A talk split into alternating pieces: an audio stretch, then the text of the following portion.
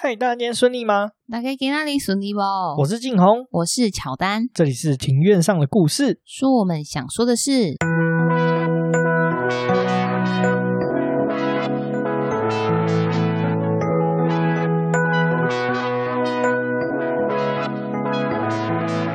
因为我们喜欢故事，所以透过故事来认识有趣的事。这里有历史，有书籍，有电影，有风土，还有那些你没注意过的事。因为知道的太少，所以就来读故事、讲故事，在这里扩散你我的故事宇宙，还有那些故事所延伸的观点。Shout out First Story。本节目透过 First Story Studio 上传，并提供技术软硬体支援。First Story 提供 Podcast 相关的各项服务与 Hosting 的业务，不管是上架还是抖内，还有后台数据，通通一次帮你搞定。如果你对 Podcast 也有兴趣的话，搜寻 First Story 了解更多。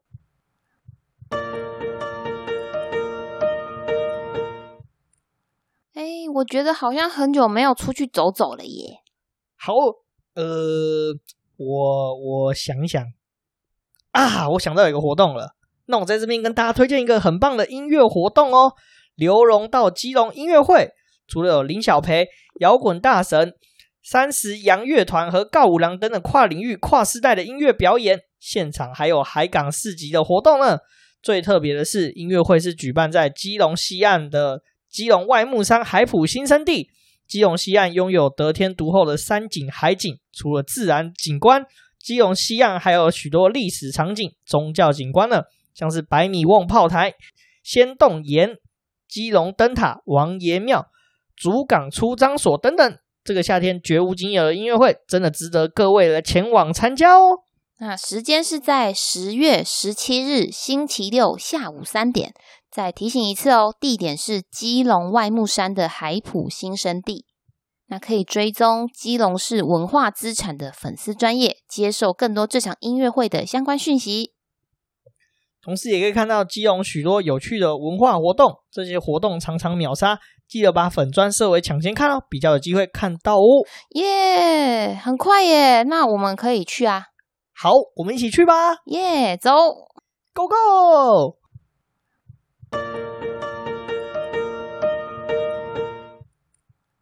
那我们先要来接续上礼拜的话题。对，我们接续上礼拜的话题。不晓得哎，大家这个有没有去图书馆借这本书，或者是说买这本书，还有或者看电影？是，对，把用看电影的方式把它看完了呢？预约书了，因为我们这边没有这本书要排，就是要等那个预约书啦。对啊，其实等预约书其实大概差不多要一个礼拜的时间。我们这边图书馆哦，对了，这个真的非常。推荐大家去用那个公共图书馆的服务，很推，而且冷气也够凉。对啊，而且 如果说你怕这种是大家都摸过的书，就是好像会有病毒还是什么的话，其实你借书的时候旁边会有一台消毒的箱子，我们那边也有。对，消毒的箱子，就是好紫紫外线吗？我也没注意看诶，反正就是放进去，然后就可以拿出来，呃，打开。对啊，还 蛮不错的啊，就是大家也不用担心说这个疫情的影响啊，然后书会有细菌啊。对啊，而且重点是，如果你就算逾期了，缴缴罚款就好。而且重点是那个罚款哦，我跟你说，这个我就有一件很好笑的事情，就是因为我其实已经很久没有借书了，然后我就想说，哦，我借书证，因为早期的借书证好像就是一张卡吧。他现在好像就是可以，就是整病啊，直接输入在悠游卡里面。然后那时候我就想说，我忘记我们我好像有办过，我就去问那个管员，然后馆员就请我先查，查完之后发现说，哦，我已经办过了。可是管员就跟我说，哎，你其实有三本书还没有还。然后我就吓到，我想说，我什么时候借，完全没有印象。他就跟我说，哦，你这这三本书啊，是二零一二年到期的。有够求了，已经过了八年，然后我说啊，那怎么办？因为那本书，那三本书我可能找不到。馆员就说哦，那你就是其实只要赔那个钱就好，因为那其实他们是有两个方式，一个就是你买一模一样的书还还给图书馆，然后再就是赔钱。可是我觉得赔钱一是比较方便的方式，我就赔了。然后后来他又跟我说哦，其实还有预呃，不只要赔书的钱，然后还有预习的费用。我就想说哇，惨了，二零一二年到现在八年，应该很多钱。馆员就说。呃，就三本书，总共罚款六十块。我觉得国家其实超佛心的耶，六十块而已，八年时间才六十块。还有另外一点很佛，是因为国家是是可以说你就是把赔那本书的钱就好。其实搞不好你那些书绝版了，你要找也找不到那本书。对啊，找到疯掉也找不到。对啊，找到就算了，而且搞不好那本就是绝版的书还涨 价，对，可能变八两百变八百。对啊，这这跟大家讲一下，我我之前有找过一本书，就是玄言玄言佑老师的那个什么哦文法，哦超推，大家可以可以买。我跟你说，我大学的时候那本书已经绝版二十几年了，溢价好像是一点五倍买到这本书，诶现在现在它有重新出版。对啊，而且它就是封面什么也都换新，而且我觉得。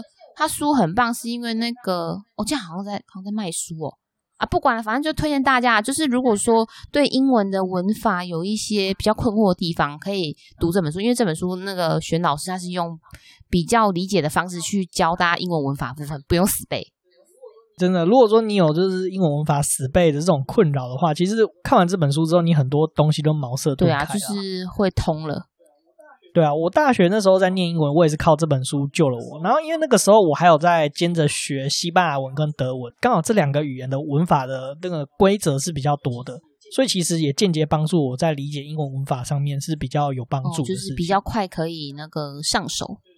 对对对对对，所以但是好孩子不要学啊，不要学我就是给小就是 一口气学这么多语言，也不要学我就是北兰不还书。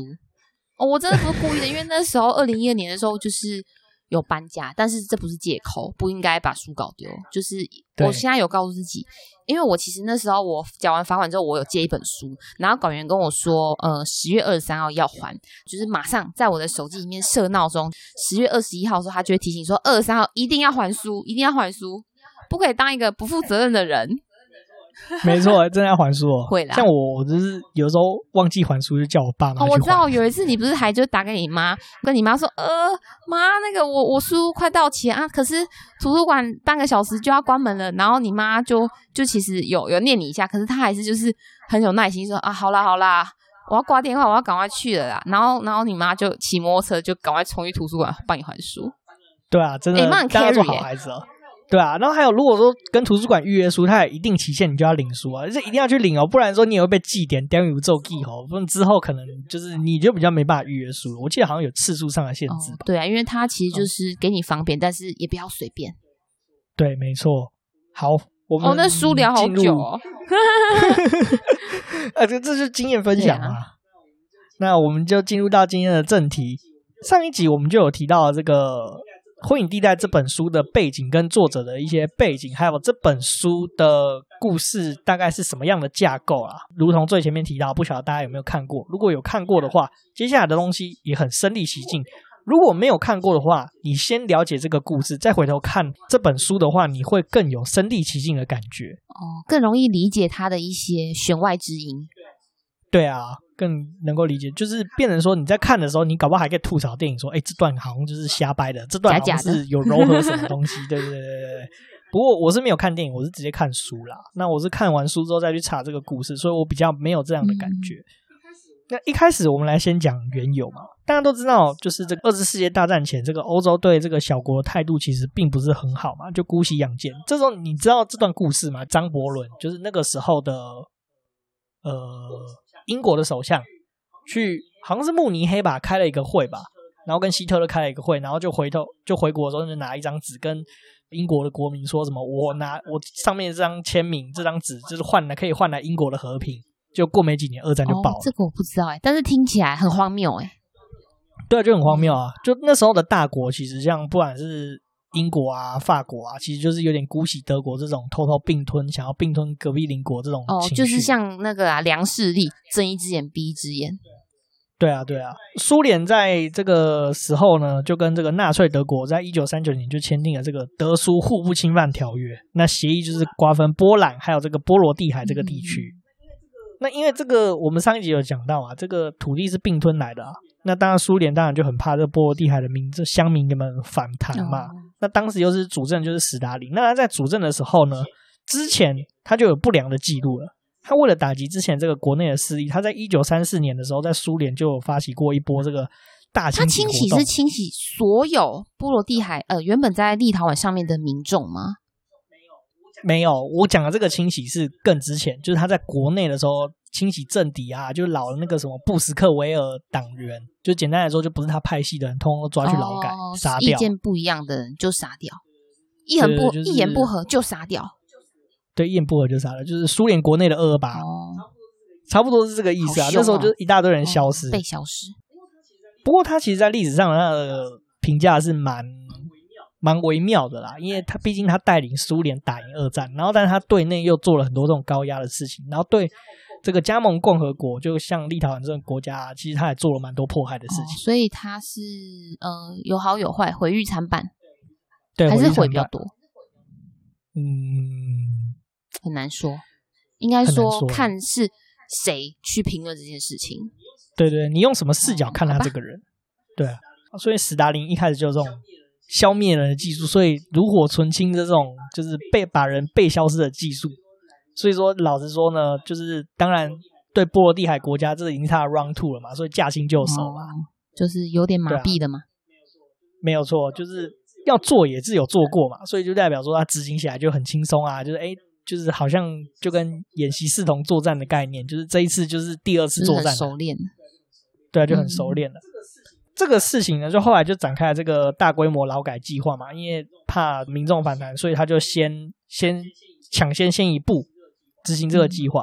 那这个立陶宛人呢，非常非常多的人就死在这次的这个劳改及灭绝的这个行动之中呢。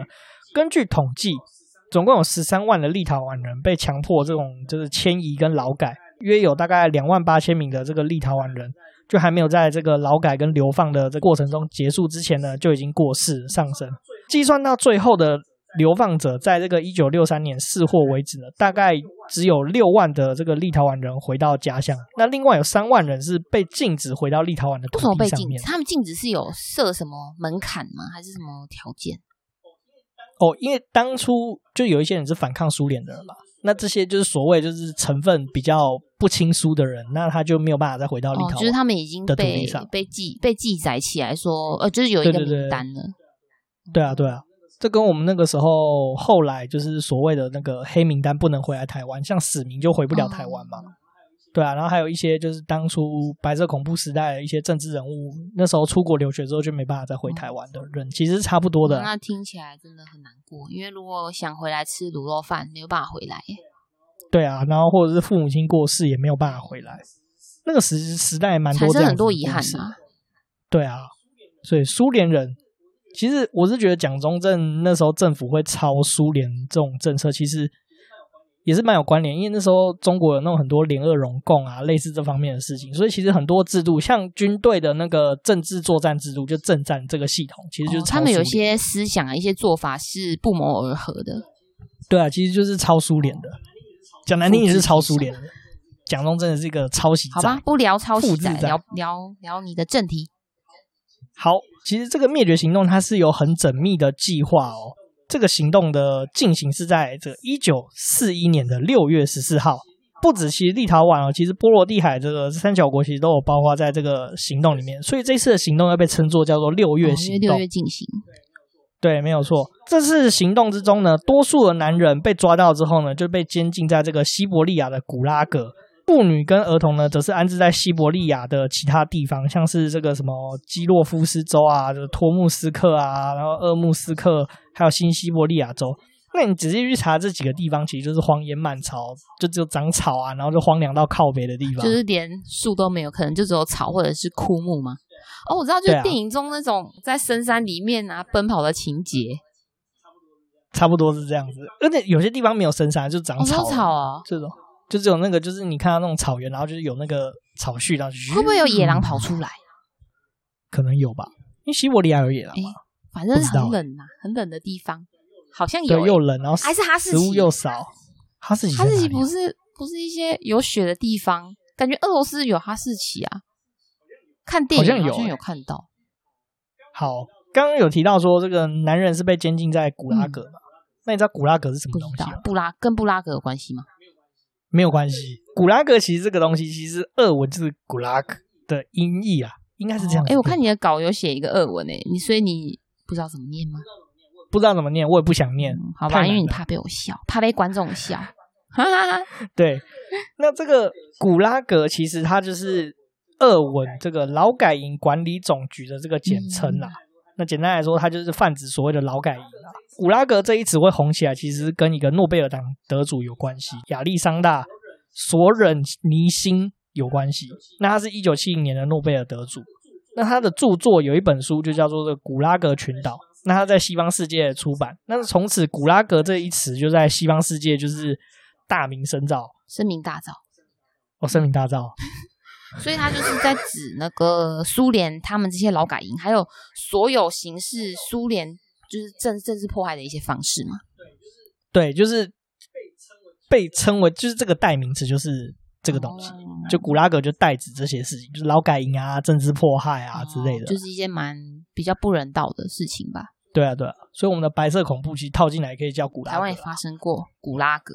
对啊，那其实讲到这六月行动呢，在行动之前，早在这个一年前，这个一九四零年的夏天，苏联的高级官员就在计划这件事情了，准备开始进行这种大规模逮捕啊，还有驱逐出境的活动。当时的那个苏联的一个部门叫做内务人民委员会，其实它这个是斯大林时代主要的这个政治。警察的机构，也是一九三零年代，就是苏联内部这个大清洗主要施行的一个机构啦。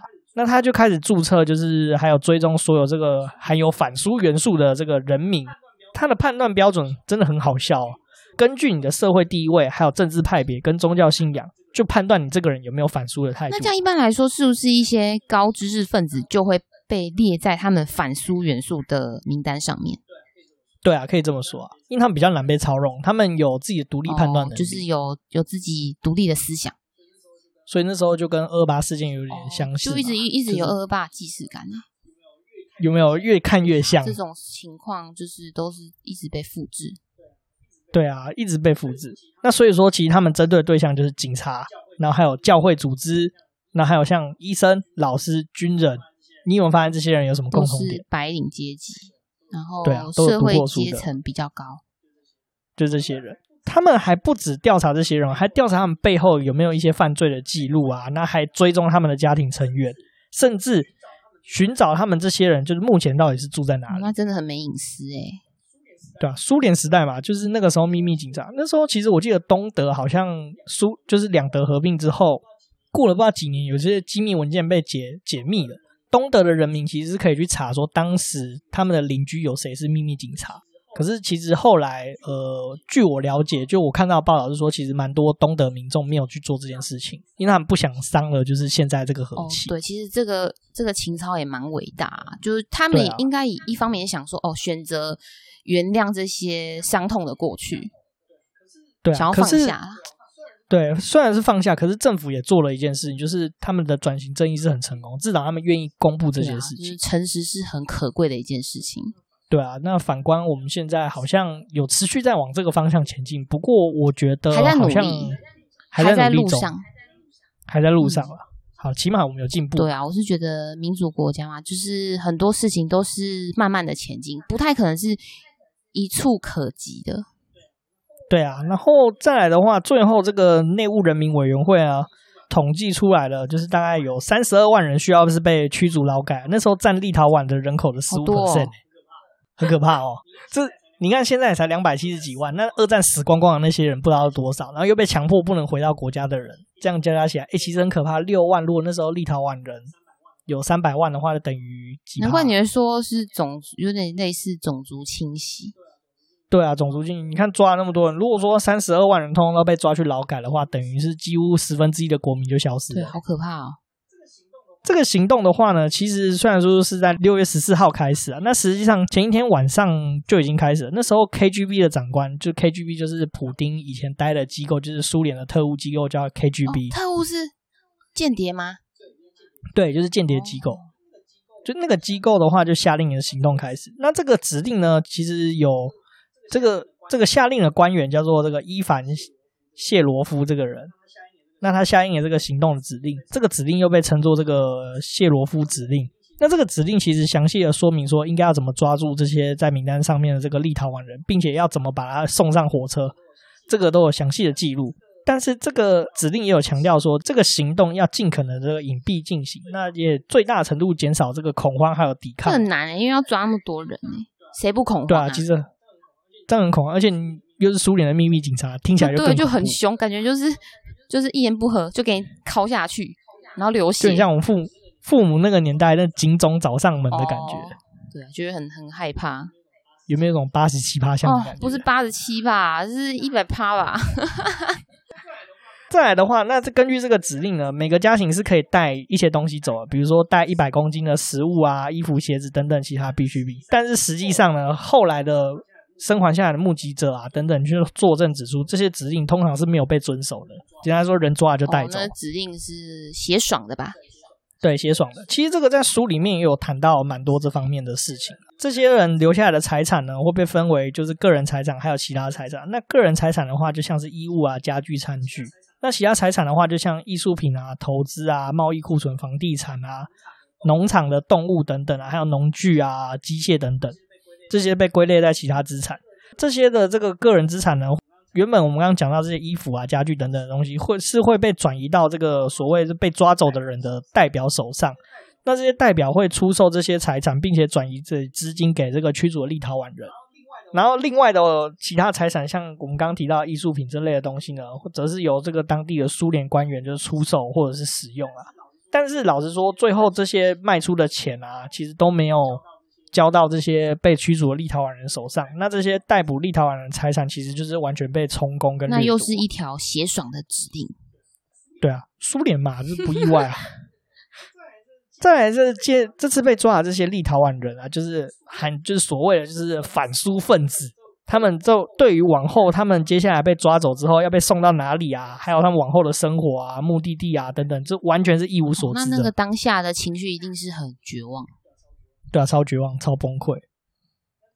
那这些被各地被抓的这个立陶宛人啊，就用火车呢就。从立陶宛各地被送往这个立陶宛的首都纽尔纽斯这个地方，这里呢，苏联的秘密警察就会用各种借口啊，像是哎，你这个人需要额外的检查，哦、你看起来怪怪的哦，你印堂发黑哦，另外检查，对，另外检查，然后或者是就把你审问，然后所以就把这些这个被抓的人呢的家庭分开，这边的男人的话就会被迫跟他的家人分开。被押上火车，送往这个西伯利亚这个古拉格监狱。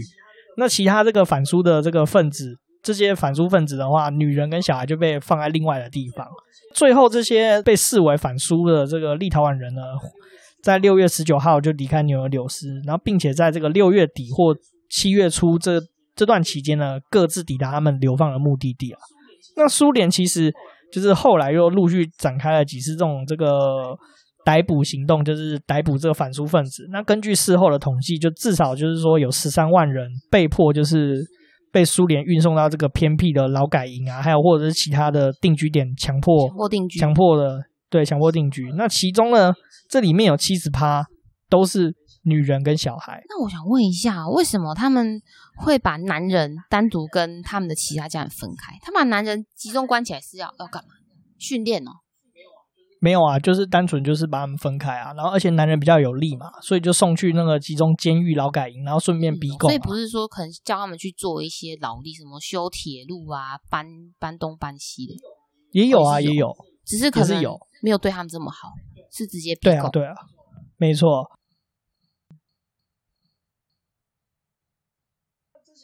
这些个被流放的人生活，你觉得过得怎么样？应该是比苦瓜还苦吧。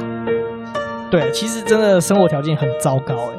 那首先就是这些被流放的人，他们在抵达流放地的时候会被签一份文件，卖身契哦，宣布他们 卖身契吗？类似啦，就会被宣布说他们是特殊的移民，没有返回家园的权利。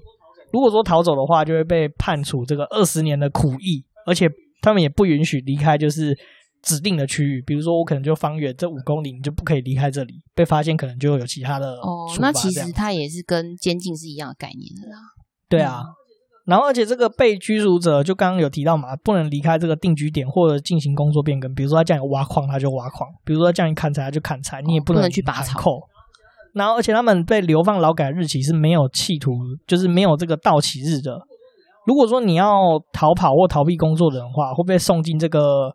就是你的流放地的另外一个监狱，里面应该更苦，而且，对啊，更苦更辛苦啊，可能被分配到的食物更少。那流放中出生的这个儿童呢，会被被归类在跟他们父母一样，就是也是流放者的地位。简单来说，他一出生就被宣判了，就是自己是一个低等的阶级。哦，听起来是有点像印度的那个种姓制度，就是世袭的。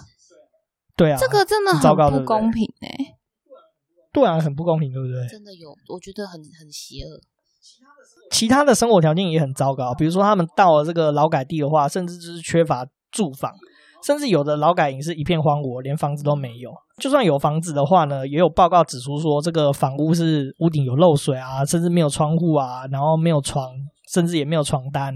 哎、欸，那很坏，因为你说的那个地方啊，超冷的。对啊，超冷的。没有床，也没有被单，而且房屋还漏水。所以这个想象起来就很恐怖啊，很惨。那对啊，你看那时候十十几万人去流放嘛，哦、那难怪死了两万多人。如果那个时候也有传染病的话，哇，那就爆掉了。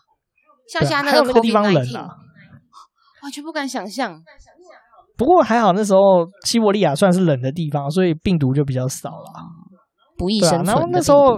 对对对，那时候立陶宛的这个流放者呢，大多就是从事伐木相关的工作啊，或者是种植的工作，以换取这个粮票或者是食物啦。但是食物其实是常短缺的，而且他们其实比如说植物收成不好了，他们分配到的粮票就比较少，因为你也知道共产主义嘛，就是集体制的结果。那由于他们又是劳改的人，所以说其实他们就被赋赋予更大的。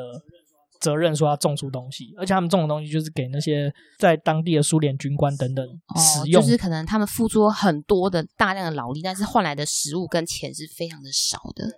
对啊，对啊。那你刚刚看到这些生活条件其实很糟糕嘛，嗯、对不对？而且要大量的体力劳动。对啊，体力劳动，而且其实也缺乏食物，甚至也没有很好的医疗，所以其实死亡率非常非常的高，尤其是这个年轻人跟老年人之间。根据这个苏联时代保留下来的记录啊，但是这些记录其实你也知道嘛，就跟我们二二八档案一样，总是会有缺漏。这个记录其实并不准确，也不完整，所以说估计在这个流放的这些年之中呢，就是大概我们刚刚在开头有提过，就大概就是有两万八千名的这个立陶宛人死亡。而且儿童就占这个死伤的人数之中的四分之一，真的真的是绝望到底。因为儿童就是未来的栋梁啊，不是吗？对啊，你说两万八千人哎、欸，这样子四分之一，四七二十八，等于说总共有七万个儿童死亡哎、欸，这很惊人哎、欸，真的很多。也是因为这样子啊，就是苏联就是其实是预谋做这件事情，而且又突然的行动，把他们驱逐到西伯利亚。而且因为后来他们到西伯利亚之后，也没有合适的衣服跟住房，所以造成这种高死亡率。所以说这些驱逐行动其实是故意的吧？对啊，故意的，所以他们才会被称为说这是这次的行动是种族灭绝，而不是单纯的劳改。你应该很好奇，说这些人最后是怎么回到家园？对啊，应该。剩很少了，他们到底怎么回去的？他们怎么回去？其实这就关于就是史达林死掉了，哦、他们是史达林死掉之后，他们才能回到家。他们一知道他过世，应该是欢呼吧？他们在那个年代也没有办法自由的接受讯息，哦、可能可能也是一段时间之后才知道。对，那史达林在这个一九五三年去世啊，那随后接班了另外一个领导人，就是赫鲁雪夫，那就开始了这个去史达林化的运动。就把这个被驱逐到西伯利亚的这个爱沙尼亚人啊、拉脱维亚人啊，还有立陶宛人呢，跟以及一些囚犯逐步的这个释放，并且允许他们返回家乡。但是有部分就是被驱逐者的后代呢，也没有回到他们各自的家乡，而是继续居住在西伯利亚。习惯了，诶，那这样听起来，他的那个史达林的接班人，他是相对的没有那么强势。嗯，这个人我了解不多啊，但是史达林那时候在苏联，其实后来有辩论一下苏联就是史达林的路线是有没有错误的，所以后来其实也有做一些平反的动作了。哦，他们可能是为了要调整吧？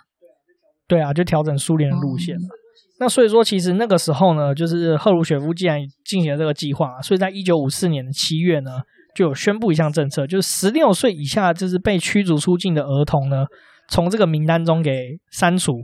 然后，并且说，他们如果说要逃脱的这个刑责，刚刚一开始有提到嘛，就是如果说他们想从劳改营逃跑的话，会被判二十年。那这个刑度从二十年改成三年。简单来说，十六岁以下的小孩子可以回先回到就是母国。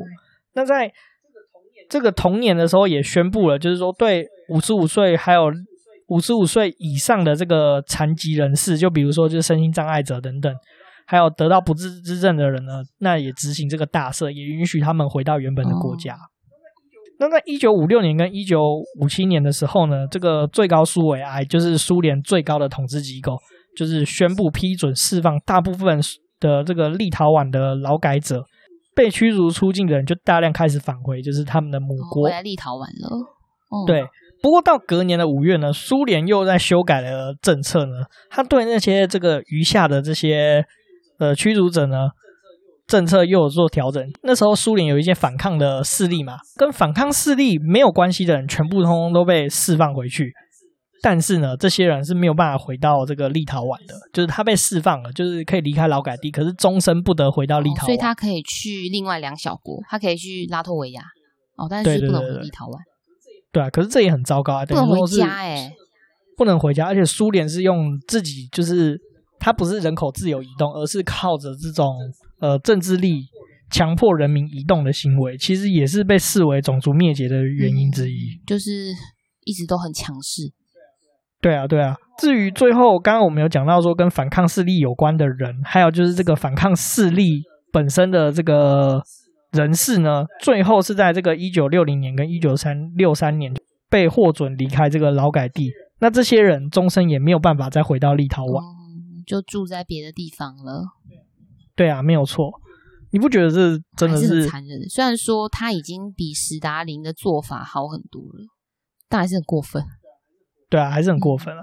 那这些被强迫这个劳改的这些立陶宛人，最后我们最前面有讲到嘛，就是有六万多人回到立陶宛，但是他们也是回到家乡之后也没有好过日子，因为他们面临了另外一个困难。刚稍早的时候有提到说，他们原本的财产其实就已经被掠夺了，被这些陌生人瓜分啊，或者是说就是苏联的警察他们其实就掠夺他们的财产嘛，直接被拿走了。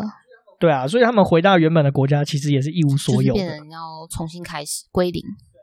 对啊，重新开始。然后他们在这个工作还有这个社会福利方面，其实就面临了歧视，因为你在找工作的时候，人家说：“哎，你被劳改过。”哦，就是变成说你已经被贴了一个标签了。对啊，尤其在苏联那个时代，这这个事情是很严重的。我们也看到很多那种文革之后的故事嘛，就很多文革时代。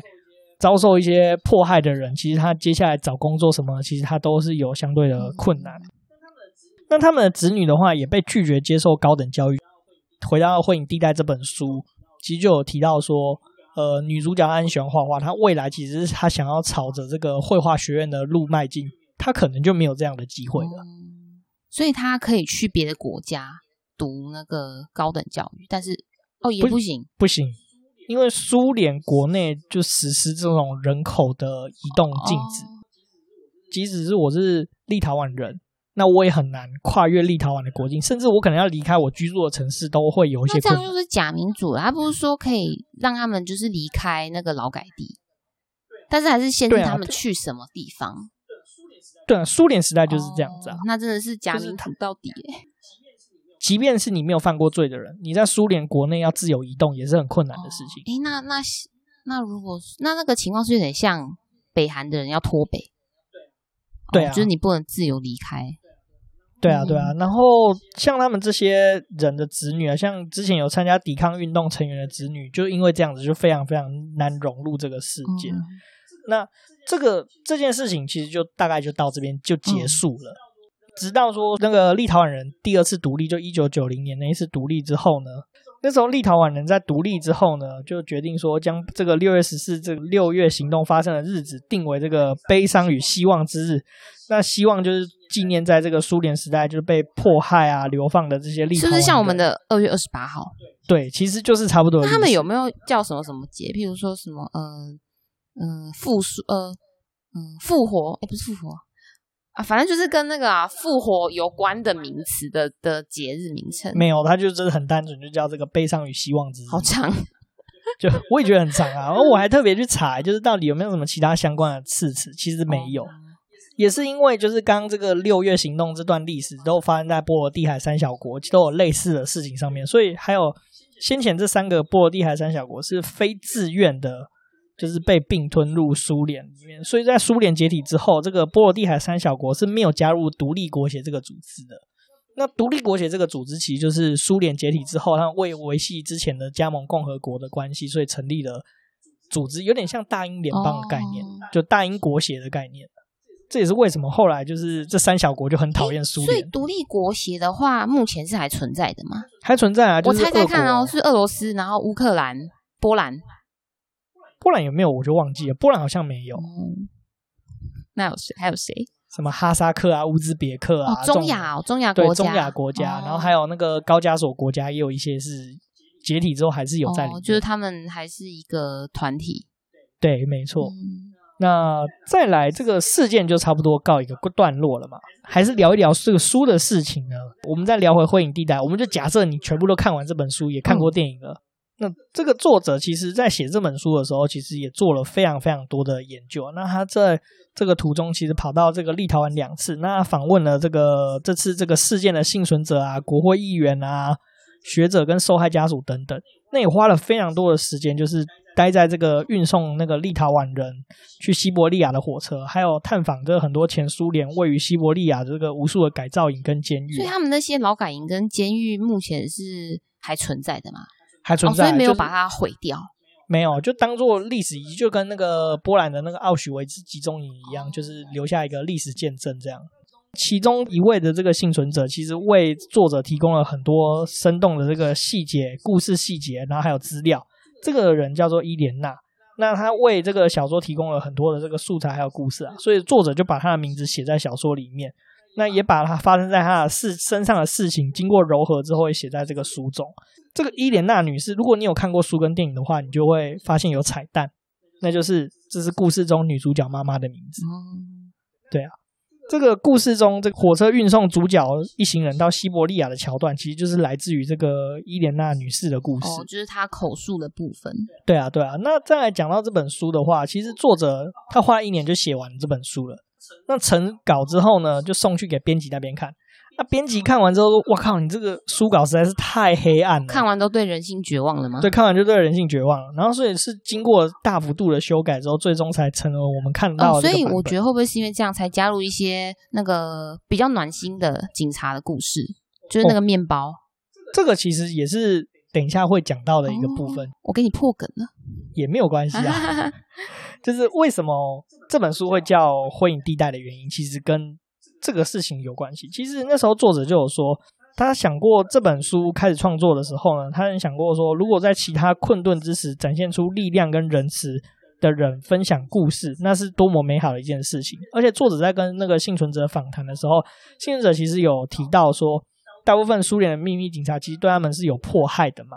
那可是这中间也有少部分的秘密警察是通通暗中帮助这些被迫害的这个立陶宛民众，对他们释出善意。这其实对作者是引起了蛮大的兴趣的。那这些人其实被作者是视为英雄，那也就造就这本书的书名由来。所以，好的警察是真的。对，好的警察是真的。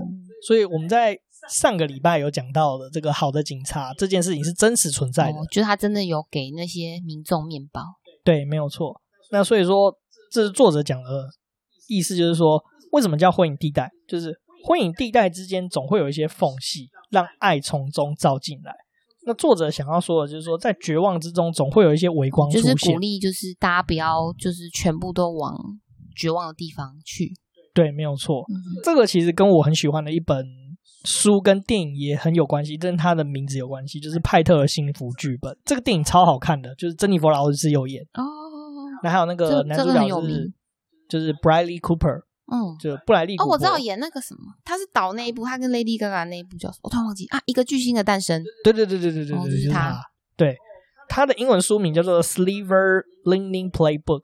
那他的这个 Silver Lining 的话，就是我们看到所谓的耶稣光，就是从乌云里面探出来的一朵光线，云系光，对对对，圣光。对啊，就是这本书的书名就很像这个意思啊，那就是告诉你说，永远不要放弃希望，坚持下去，撑下去，事情是一定会有转机的。作者也说过，说书中虽然说有很多这种残酷的地方，但是也有同等多的这个爱。作者也希望说，我们透过这本书，除了了解这段历史故事不要被遗忘以外，也希望我们了解这个爱的重要性。作者有说过，爱是为我们展现人性最好的一面。虽然听起来有点俗气，但是他真的相信爱可以拯救你的生命。爱是最强而有力的武器，这个无关战争，而是跟信念有关的事情。反正人生就是一连串的酸甜苦辣交织而成的。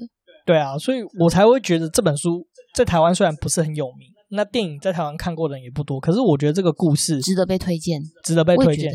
因为我都去排那个书了，就是越看那个没有，等一下晚一点我们就看这个电影。可以耶，对啊，好，反正我有那个 Friday 的账号。对啊，对啊，这个来聊聊说我这边的心得好了。就是我看完的心得，我第一个想法是说，如果是我，我可以在这个劳改营活下吧？你那么贪吃，我我发现综合条件之下，我觉得我的心灵好像没有那么强大。嗯，对啊。那再来就是看完这本书之后，就会觉得说。自由这个东西，因为我们这生在台湾，我们长，尤其是我们的年纪，我们出生的时候已经是吸收到这个解严的自由空气，嗯、所以我们其实会视为这些事情是理所当然的。那当自由这个东西被拿走的时候，自由其实就像是一种，一直到你失去，你才会懂得珍惜的。我主张，我觉得自由就像空气一样，它在的时候你没有感觉，但是它一不在的时候，你就会感到窒息。嗯。我非常同意这句话。啊、就觉得哦，呼吸困难啊，要死了。对啊，所以其实这件事情，其实我也跟家里的人有做过一些讨论，就是他会认为说，我们这个世代人讲话为什么那么口、哦，而且比较会勇于的表达自己的想法。对，我觉得这跟我们出生的年代跟生活背景有关系，因为他们那个年代还是在白色恐怖之中，他们对政治、对一些事情的看法，可能不敢那么呃表现出自我，其实是。